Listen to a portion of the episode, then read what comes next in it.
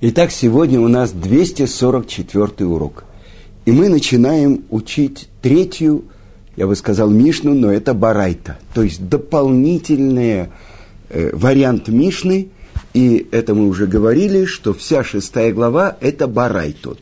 Бар – это сын, и бар – это внешний. Итак, мы учим – и не сказано, кто этому учит. Тана, автор нашей Мишны, э, Барайт. Аломет Михаверо Перекехат, о Аллахаехат, о Пасукехат, о Дибур Эхат, Вафилу от Эхат, царих лингогбок кавод. Шекен Мацину, Бедавида Мелех, שכן מצינו בדוד המלך מלך ישראל, שלא למד מאחיתופל אלה שני דברים בלבד, וקראו רבו, אלופו ומיועדו, שנאמר, ואתה אנוש כערכי, אלופי ומועדי. מיועדי. И давайте остановимся и переведем. Тот, кто выучил от друга одну главу, имеется в виду Мишны, или один закон, или объяснение одной строчки, или одно высказывание мудрецов, и даже одну букву, обязан вести по отношению к нему уважительно. Вот ведь мы нашли, что царь Давид, царь Израиля, который не выучил от Ахитофеля, но только двум вещам, а он называл его мой учитель, мой воспитатель, мой друг, как сказано в псалме царя Давида, это 55-й псалом, 14 строка – а ты, муж, достоинством равный мне. Это говорит царь. Мой воспитатель и мой друг. И из этого учит Тана Кальвахомер. Кальвахомер – это из легкого учим трудное, из э, как бы легкого тяжелое. Что значит? Если в таком случае, когда царь, который Рамбам пишет, он должен каждого называть по имени, без всяких титулов, чтобы на всех был страх перед ним. А он его называет «мой учитель», «рабо». Да. Тем более Кальвахомер. ועלו דברים קל וחומר, ומה דוד מלך ישראל, שלא למד מאחיתופל אלה שני דברים בלבד? קראו רבו, אלופו ומיועדו, הלומד מחברו פרק אחד, או הלכה אחד, או פסוק אחד, או דיבור אחד, אפילו אות אחד, על אחד כמה וכמה, צריך לנהוג בכבוד. Переведем то, что здесь дальше сказано – Отсюда мы учим Кальвахомер.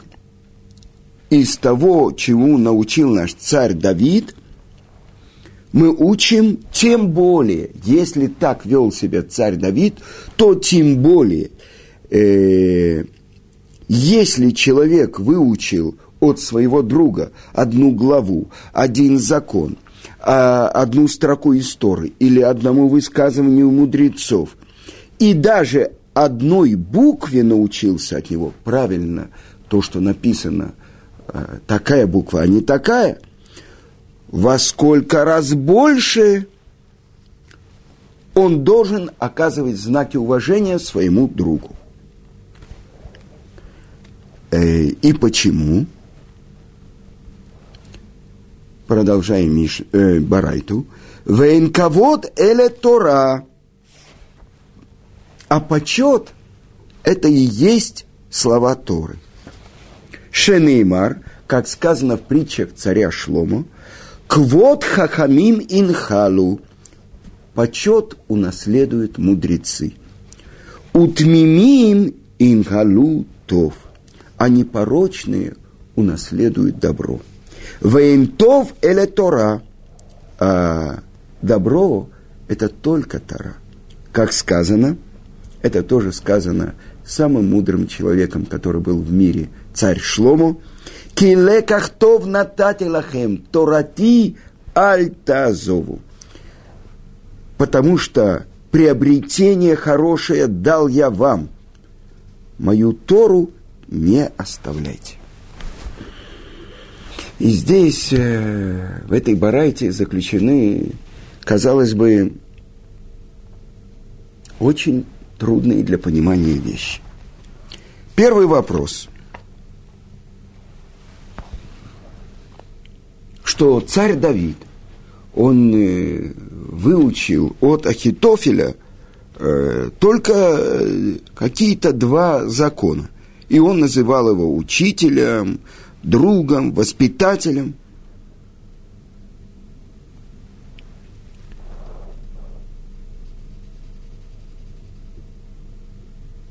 И в Талмуде объясняется, что как-то Ахитофель увидел Давида, который сидит в одиночестве и учит Тору. И он спросил у него, это приводит Раши, почему ты изучаешь Тору в одиночестве? Ведь так сказано у пророка Ирмияу. Меч вознесен над глупцами, над одиночками, и станут они глупцами. И об этом сказал царь Давид в псалме. Вместе мы будем наслаждаться советом. И еще раз он встретил Давида, когда тот входил в дом учения.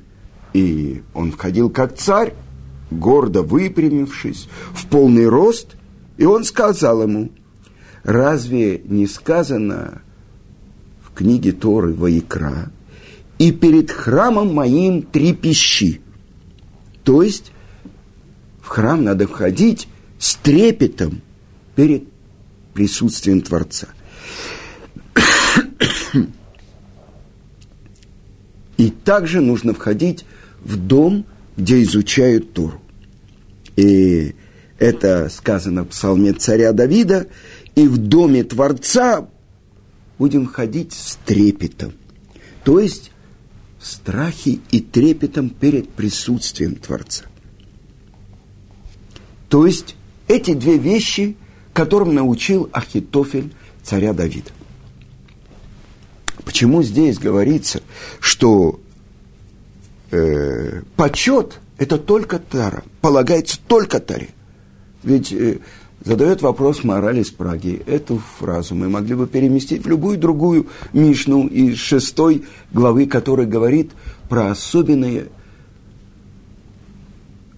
величие изучения Торы. Почему же здесь говорится об этом? И он отвечает. Потому что предыдущая Мишна говорит, что тот, кто изучает Тору, возвышается.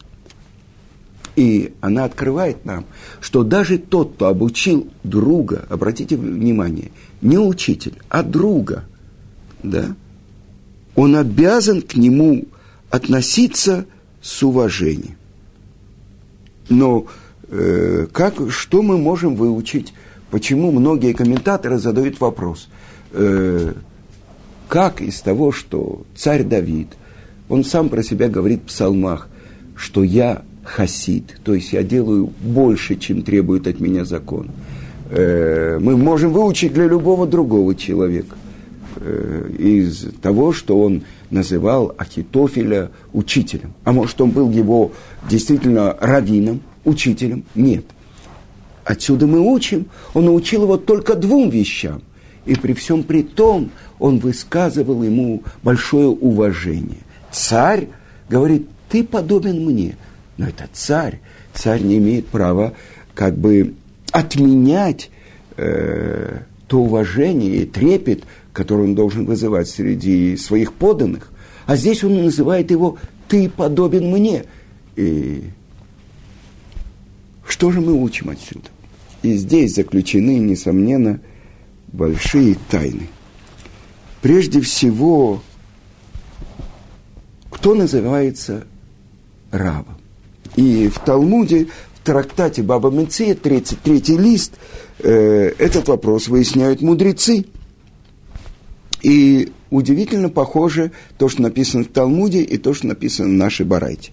Алумет михаверо переки хат, о алаха хат, о пасуки хат, о давары хат, о афилу оды хат. Царик линхак кабот. Вы понимаете? Талмуд цитирует нашу Мишну. Тот-то выучил от друга одну главу, закон один, одну строку понимания правильной строки или одно выражение мудрецов, и даже одну букву он должен вести по отношению к нему, э, выказывать почет. Что вот мы нашли, царь Давид, который не выучил э, от Ахитофеля, но только это. Так вот, теперь задает вопрос Талмуд. Две вещи он выучил. Кто называется равом? Кто называется тем раввином, перед которым он должен вставать, если умирает рав, он должен разорвать одежды. И так учили – о каком Раве идет речь? Рав, который обучил его мудрости. А не, и что значит мудрости? Это имеется в виду Мишна и Талмуд, а не тот, кто обучил его письменной Торе.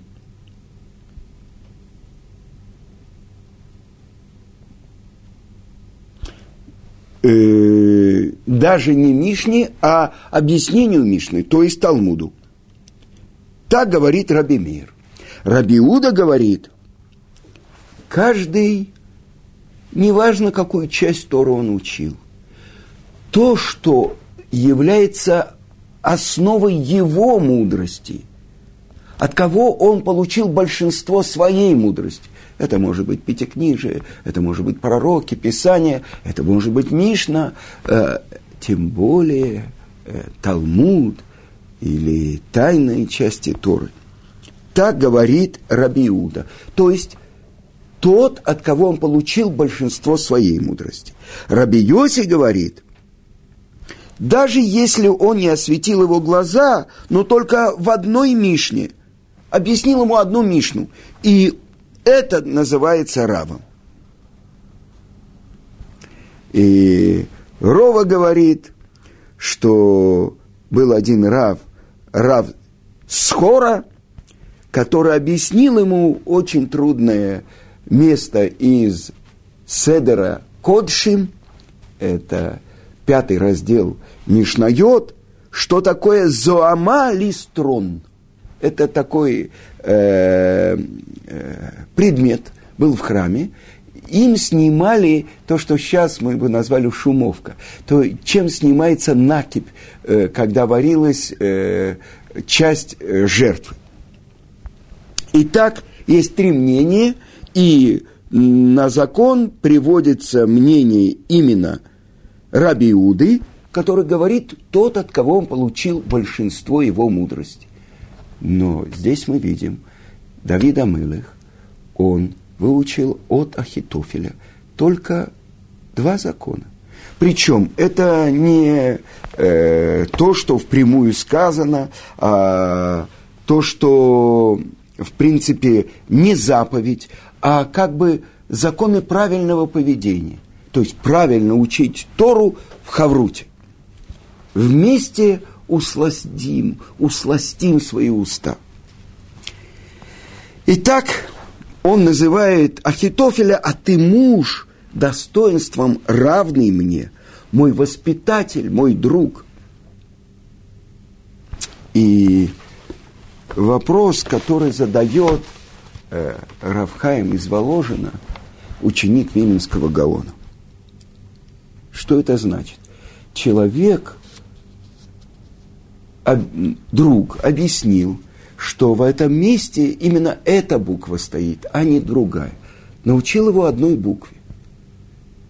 И уже по отношению к нему надо вести себя и выказывать ему почет как раввину, как учителю. Вы понимаете, о чем идет речь?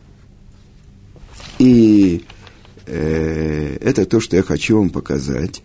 То, что, то, что показывает э, Равхайм из Воложина.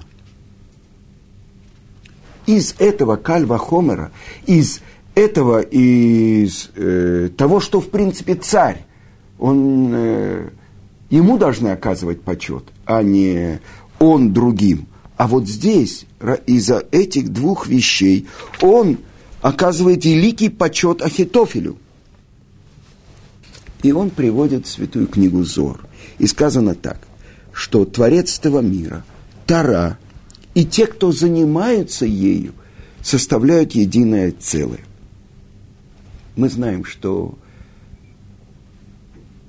наш мир существует только потому, что Творец хочет, чтобы он был.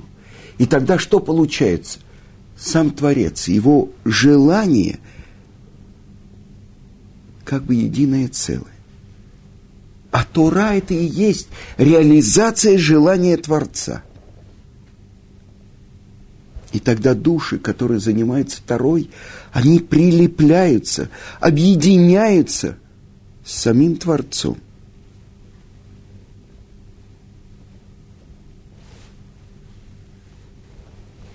Потому что Тора называется деревом жизни. То, что приводит человека в жизнь, у которой нет конца, вечности.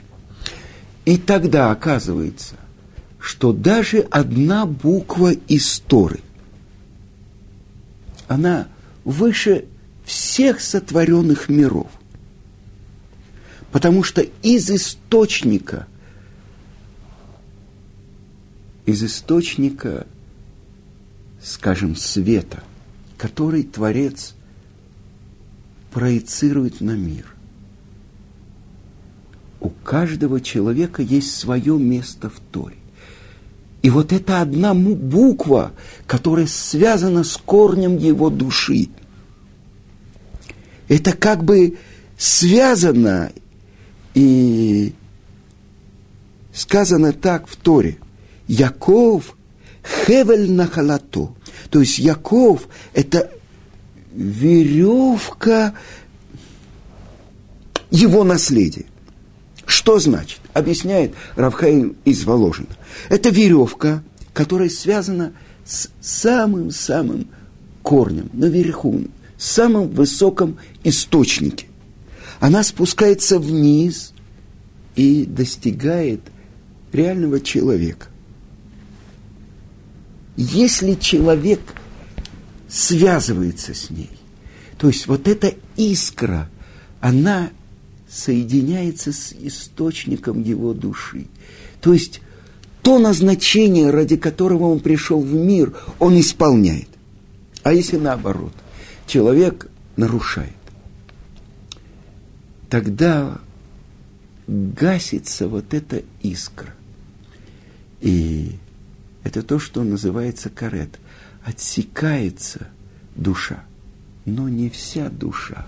А вот то, что связано с этой искрой. Ну, представьте себе, спускается искра, погасает костер. И вот человек подходит и начинает его раздувать. Вот эта одна искра, она раздулась, и, и уже костер пылает. Но здесь, в нашем мире, который связывается, наши мудрецы сравнивают его с тьмой. Ничего не видно. Но почему-то этот человек отличается от другого. Чем? Тем, что он связался больше, ну то есть связался, вот это он держится за эту веревку, которая связана с корнем его души, а другой шатается. Так вот, отсечение души – это только вот эта искра, которую он погасил, а не раздул. И объясняет Равхайм из Воложина. Это называется карет, отсечение. Но он говорит, не дай Бог подумать, что можно отсечь всю душу.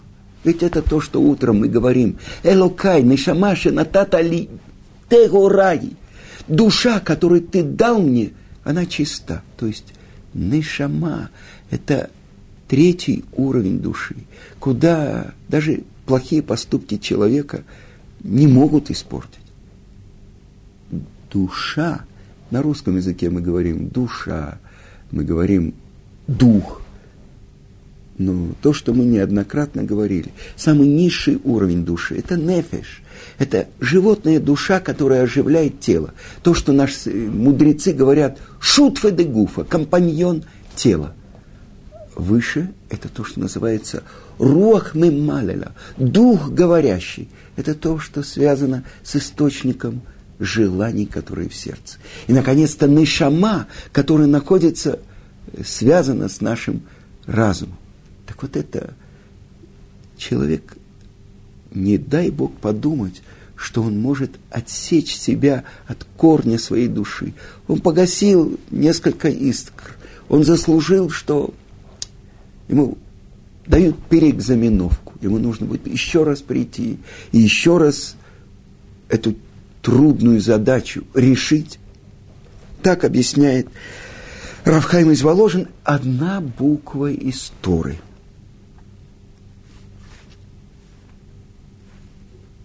И это то, что он говорит,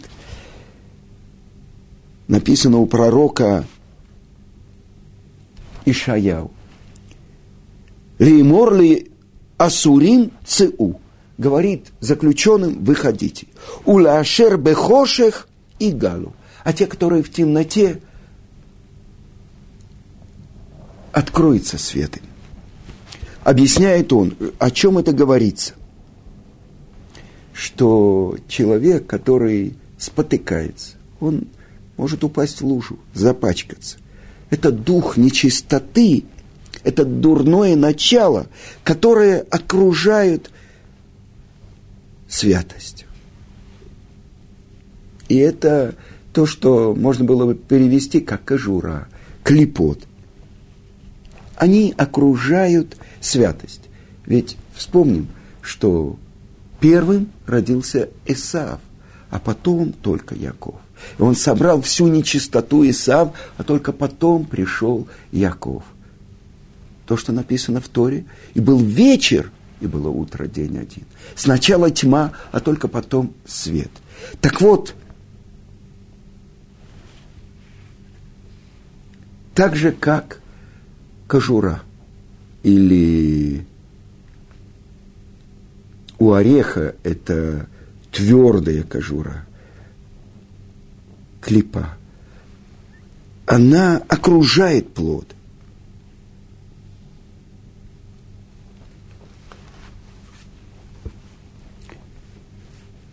И продолжает и объясняет э, Равхаим из Воложина, что в святые уровни всех миров духовных, которые над нами, туда входит обвинитель, как написано в святой книге Зор. Невозможно есть плод, представьте себе орех. У него сначала я собирал плоды, э, зеленая кожура, потом внутри это твердая, э, как же это сказать, скорлупа, о, замечательно, скорлупа твердая, ее надо разбить, да, так приводит святая книга, Зор, вот это и есть клипа, которая окружает плод или святость. И так сказано там, что, я прочитаю, Зивхей Элоким Руах Нишбера.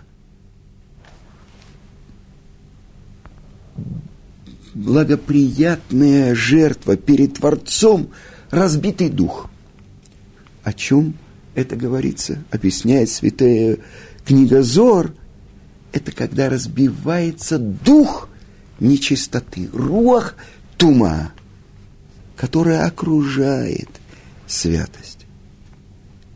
И это то, что говорит пророк Ишияу, заключенные, выходите. А те, кто находится в темноте, выходите на свет, освобождайтесь. И тогда это то, что объясняет Равхайм из Воложин, одна буква. Именно тот, друг, от которого он выучил одну букву. То есть он помог ему раздуть эту искру, которая связана с корнем его души. Больше того, вы понимаете, он должен вести себя по отношению к такому человеку с почетом. То есть, оказывается, что каждая буква Торы – это мецва. Каждая буква. Если я неправильно выучил, если я неправильно понимаю слово, а мне его объяснили, тогда я связываюсь с моим источником. И это то, как человек учит Тору. Если человек правильно учит Тору, он не может не меняться. Потому что он как бы переходит со ступеньки на ступеньку, поднимается в этом огромном здании, которое называется его собственная душа. А если мы видим, человек учит Тору и не меняется, значит, он неправильно учит Тору. Больше того, задает вопрос Равхайм из Воложина, но ведь написано в трактате Санедрин, каждый еврей есть у него часть в будущем мире. А вот эти, у которых нет части в будущем мире. И один из них Ахитофель. Вы понимаете? А царь Давид, который выучил от него только две вещи, он называет его «ты подобен мне, ты мой раб, рав, ты мой учитель, ты мой воспитатель». Давида Мелех сказано, что он обладал такой святостью, э, все решения аллахические Давида, закон как он. Он заседал в Санедрине. И с другой стороны, Ахитофель, про которого сказано, что у него нет части в будущем мире. И при всем при том, царь Давид выучил у него как бы два